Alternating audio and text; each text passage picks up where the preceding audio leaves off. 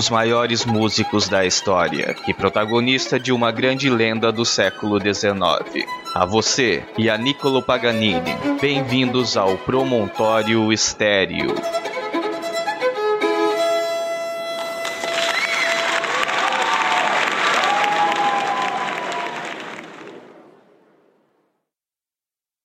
Outono de 1782, Gênova.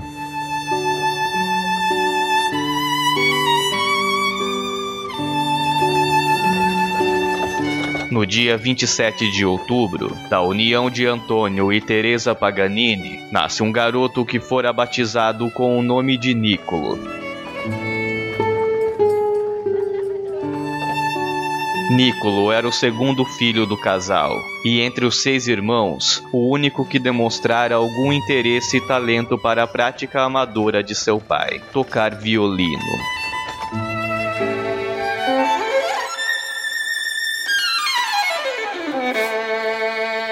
Antônio, que trabalhava como portuário, criara Nicolo com máxima severidade, sonhando com a riqueza que um prodígio musical poderia lhe trazer.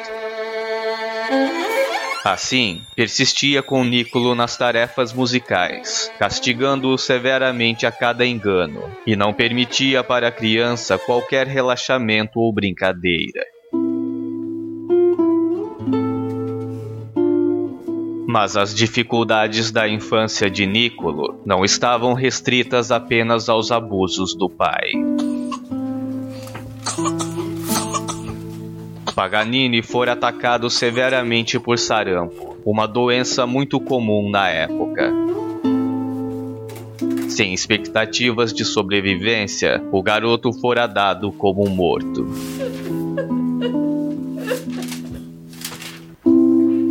A situação de Paganini era tal que quase fora enterrado prematuramente. Mas a doença deixara sequelas e o músico vivera seus dias com a saúde debilitada.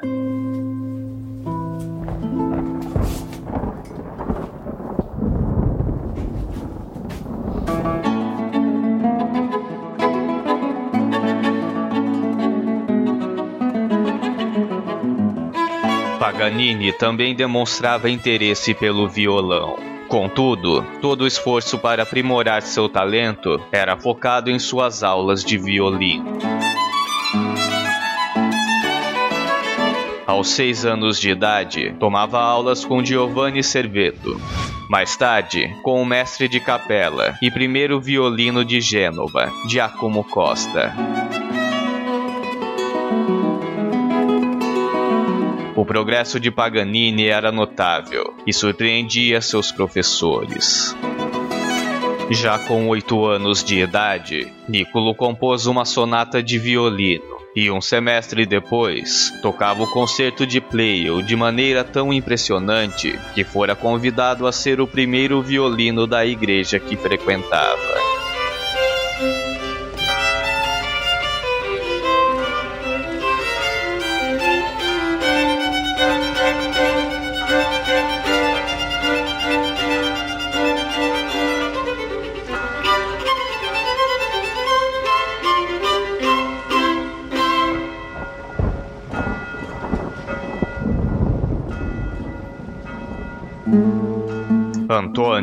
Antônio, vendo o desenvolvimento de seu filho, aumenta a carga de exercícios e a severidade com que os aplicava, a fim de fazer com que o reconhecimento alcançasse Nicolo mais rapidamente.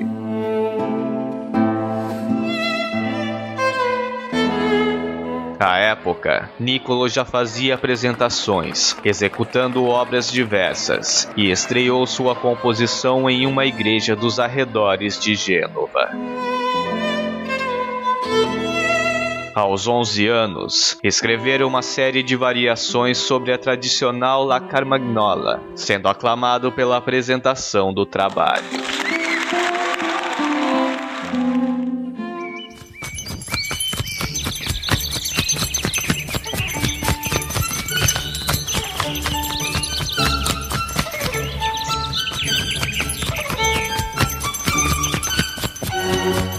Paganini e o pai passam então a sair em viagem, à procura de mestres da música na Itália que pudessem instruir o jovem talento.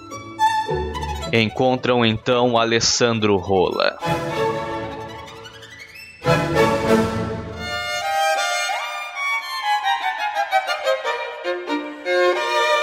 Após assistir a uma demonstração da técnica do jovem instrumentista, Alessandro recusa-se a dar-lhe aulas, pois achava que nada teria a acrescentar à técnica já adquirida pelo músico. Assim, Paganini e o pai saem mais uma vez em busca de um novo mestre.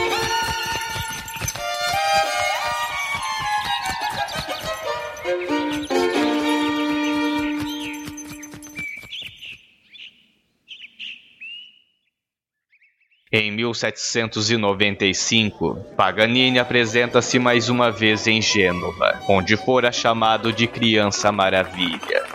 Agora, Paganini estava sob os ensinamentos do mestre Ferdinando Paer.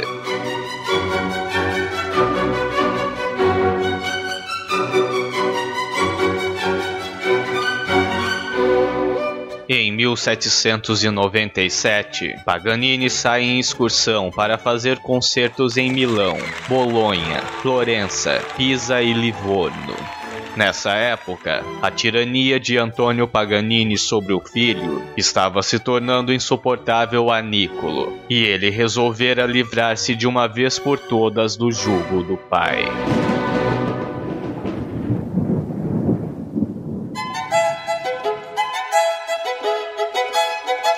Liberto da custódia de seu pai, Paganini passa a excursionar por toda a Itália, por vezes em companhia de seu irmão, Pietro.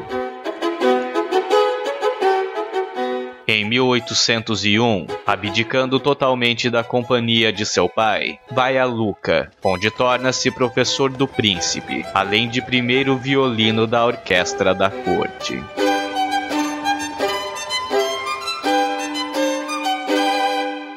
Contudo, tal liberdade não era comum ao rapaz, e isso mudara drasticamente seu comportamento. Com apenas 16 anos de idade, Paganini passa a ter uma vida devassa com mulheres e vicia-se no jogo.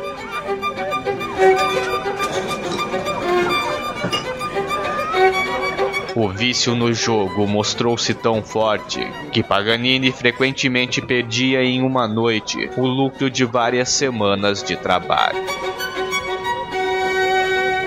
Mais de uma vez, ele fora forçado a penhorar seu violino para pagar dívidas de jogo.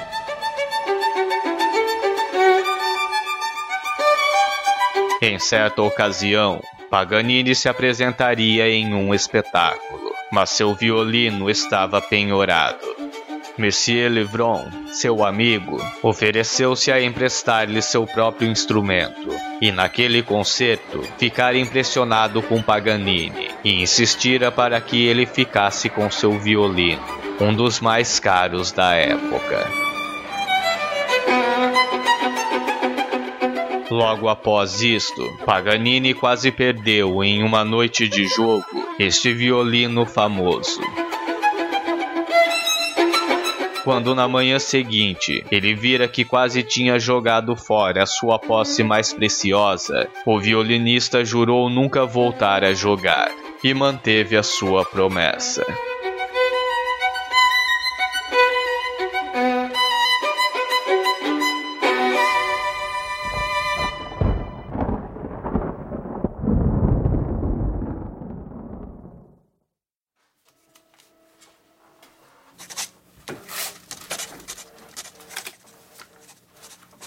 Nesta época, Paganini começara a compor sua obra-prima, Os 24 Caprichos.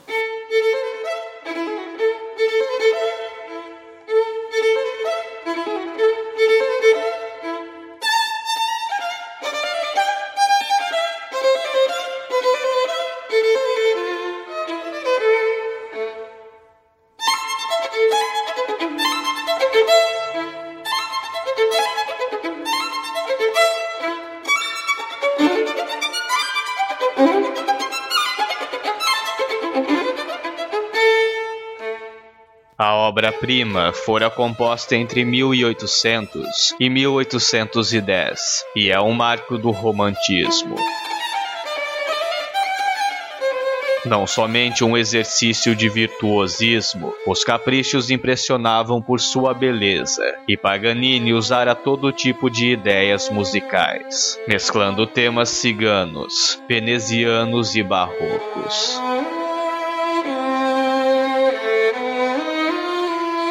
Mas, paralelamente à criação dos caprichos, entre 1801 e 1805, Paganini desaparece do convívio social, período em que estivera desenvolvendo sua técnica com violão.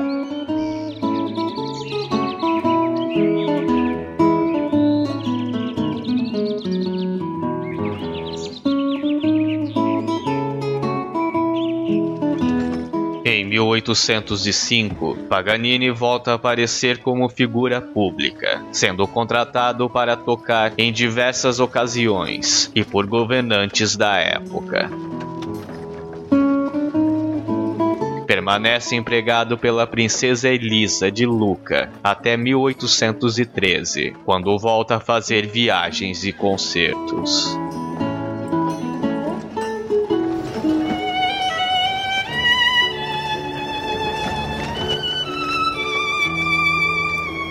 Sua apresentação de As Feiticeiras no Teatro Scala de Milão o consagrou como o maior instrumentista da época.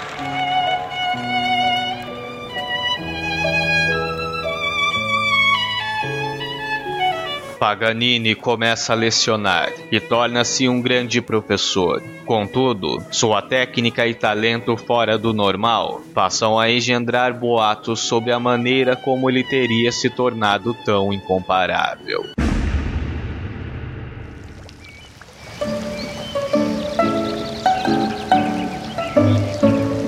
Entre 1821 e 1825, Paganini vivera com Antônia Bianchi.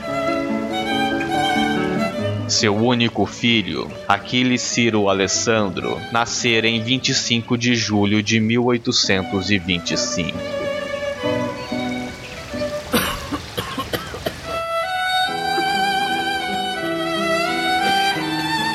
Mas Paganini ainda era um homem doente. As crises de saúde impediam que o músico saísse da Itália. Mas ignorando as recomendações, ainda fazia suas excursões pelo país.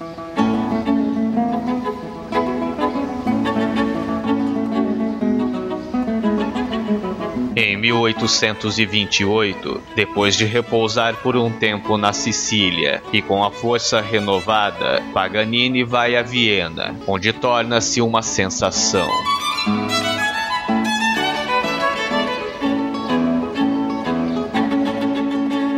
Roupas, comidas e bijuterias receberam seu nome. Sua figura fora caracterizada em bengalas e caixas de charuto. Em 1831, Paganini saíra da Itália e fora a Paris, onde impressionara o maestro Franz Liszt. Mas a esclerose já começava a dar sinais por volta de 1833.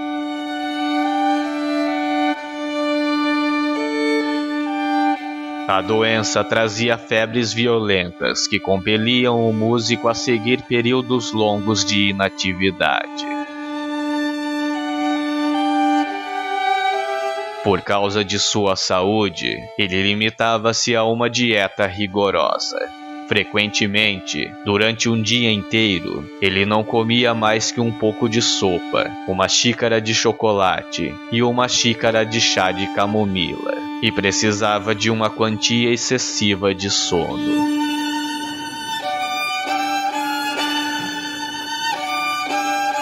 Niccolo Paganini torna-se doutor de música na Universidade de Oxford. A esta altura, o instrumentista já era uma lenda, e os boatos sobre ele ganhavam força.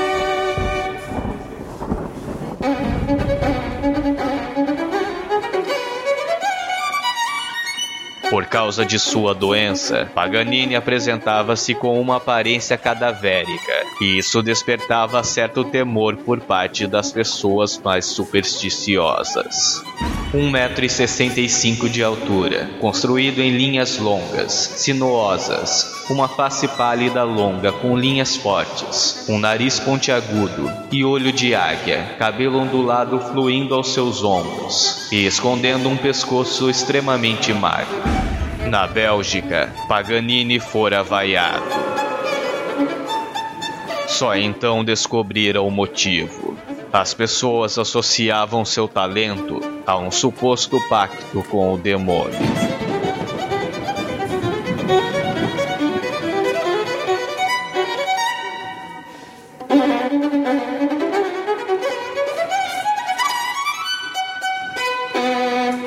As pessoas frequentemente se benziam se fossem acidentalmente tocadas por Niccolo Paganini. Em certa ocasião, Paganini fora forçado a publicar cartas de sua mãe para provar que ele teve os pais humanos. Ainda assim, ele despertava temor onde aparecesse.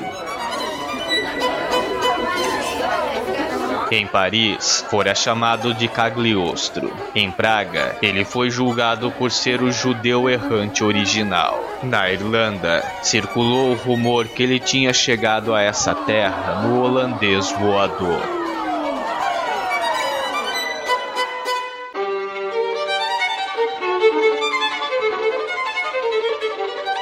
A lenda também era alimentada pelos estranhos hábitos de Paganini.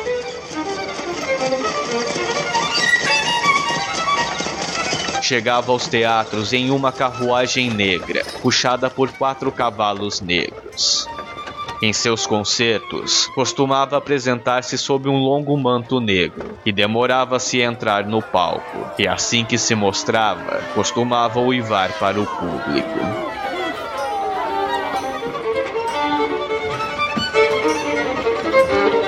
Os feitos de Paganini ao violino não eram menos espantosos. Ele era capaz de tocar a espetacular velocidade de 12 notas por segundo. Paganini também inovou com suas técnicas de memorização. Antes dele, todos os violinistas tocavam acompanhados do programa a ser tocado. Paganini, por sua vez, simplesmente subia ao palco com seu violino, balançava seus longos cabelos e tocava, tudo já estava memorizado.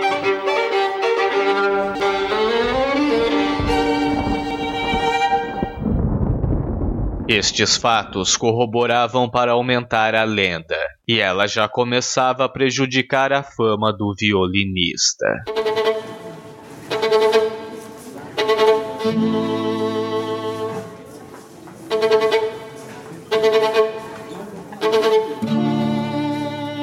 Apesar de sua saúde delicada e dos ataques contra ele devido à suposta ligação demoníaca, Paganini continuou a fazer concertos extensivamente e teve sucesso acumulando uma fortuna considerável.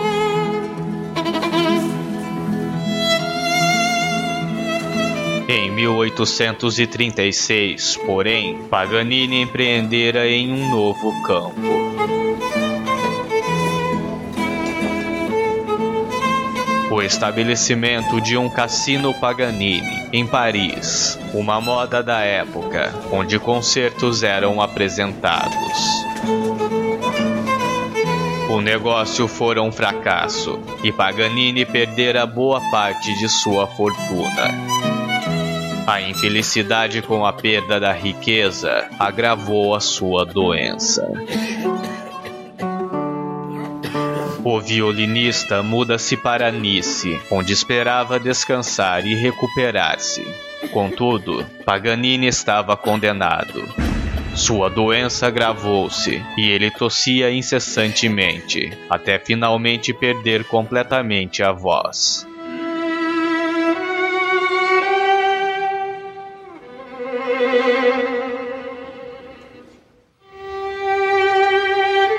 Alguns dias antes de sua morte, o bispo de Nice fora chamado ao seu encontro, mas Paganini recusou-se a vê-lo, insistindo que não estava morrendo. No dia 27 de maio de 1840, Paganini morre em Nice.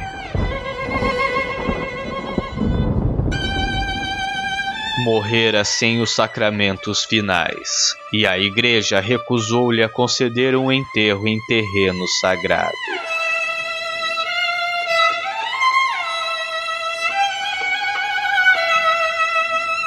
Por um longo período, o caixão de Paganini permaneceu no hospital em Nice. Depois foi removido à Vila Franca. Após cinco anos da morte de Paganini, seu filho, apelando diretamente ao Papa, teve permissão para enterrar o corpo do grande violinista.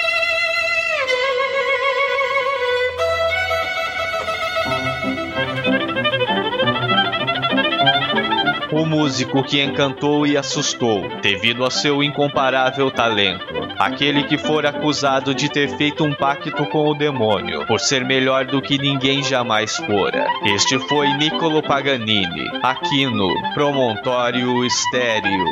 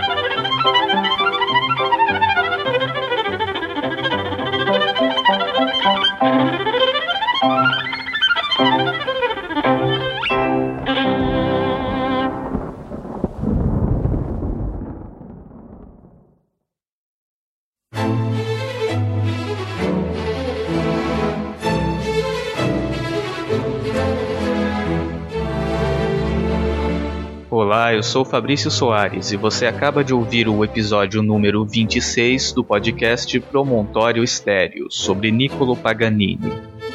Ao fundo você ouve o capricho número 24, interpretado por David Garrett.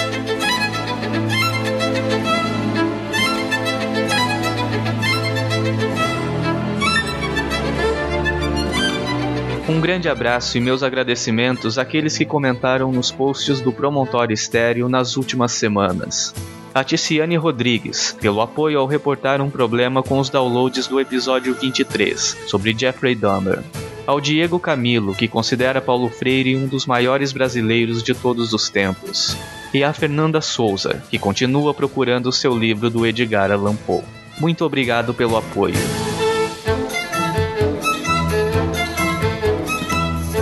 O Léo Bruschi, do podcast Aerolitos, comentou o último episódio sobre a Bíblia. Ele traz a reflexão sobre como normalmente trata-se a Bíblia como um livro fechado desde sua criação, e como conhecer os fatos históricos a respeito dela ajudam a entender melhor que não é bem assim.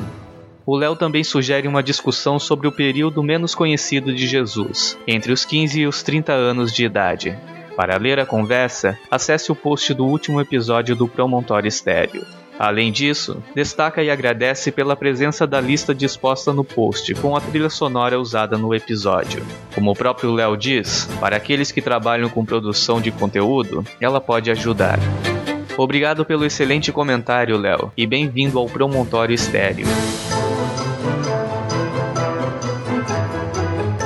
O Carlos Henrique Meirelles Corbo também deixou suas impressões sobre o último episódio.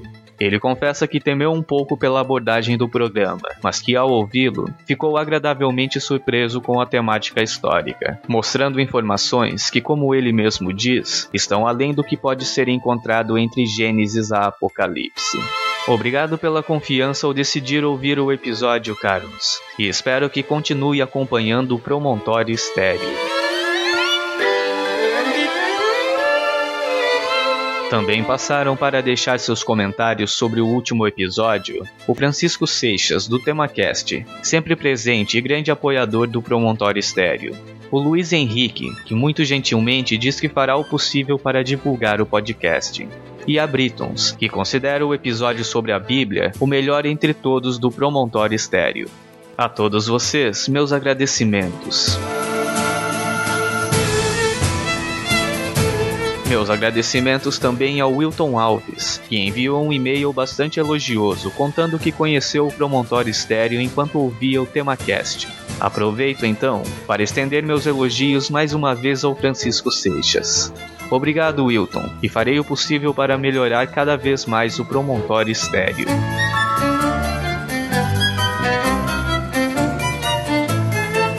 Você também pode deixar um comentário nos posts dos episódios do Promontório Estéreo, acessando promontorioestereo.com.br. Lá você encontrará os posts com informações sobre as trilhas sonoras dos episódios, bem como o feed do podcast.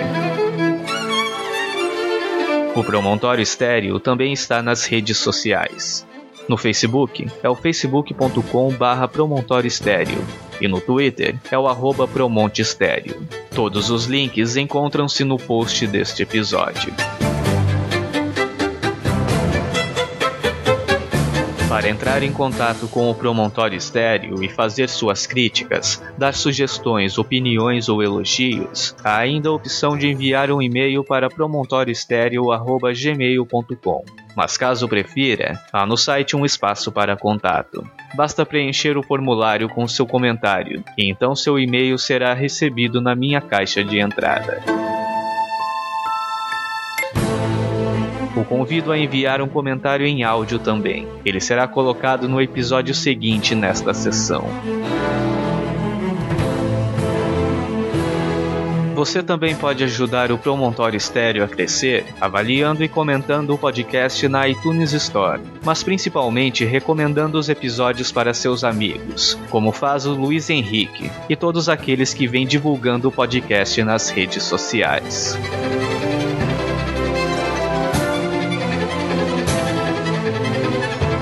Eu sou Fabrício Soares e até o próximo episódio do podcast Promontório Estéreo.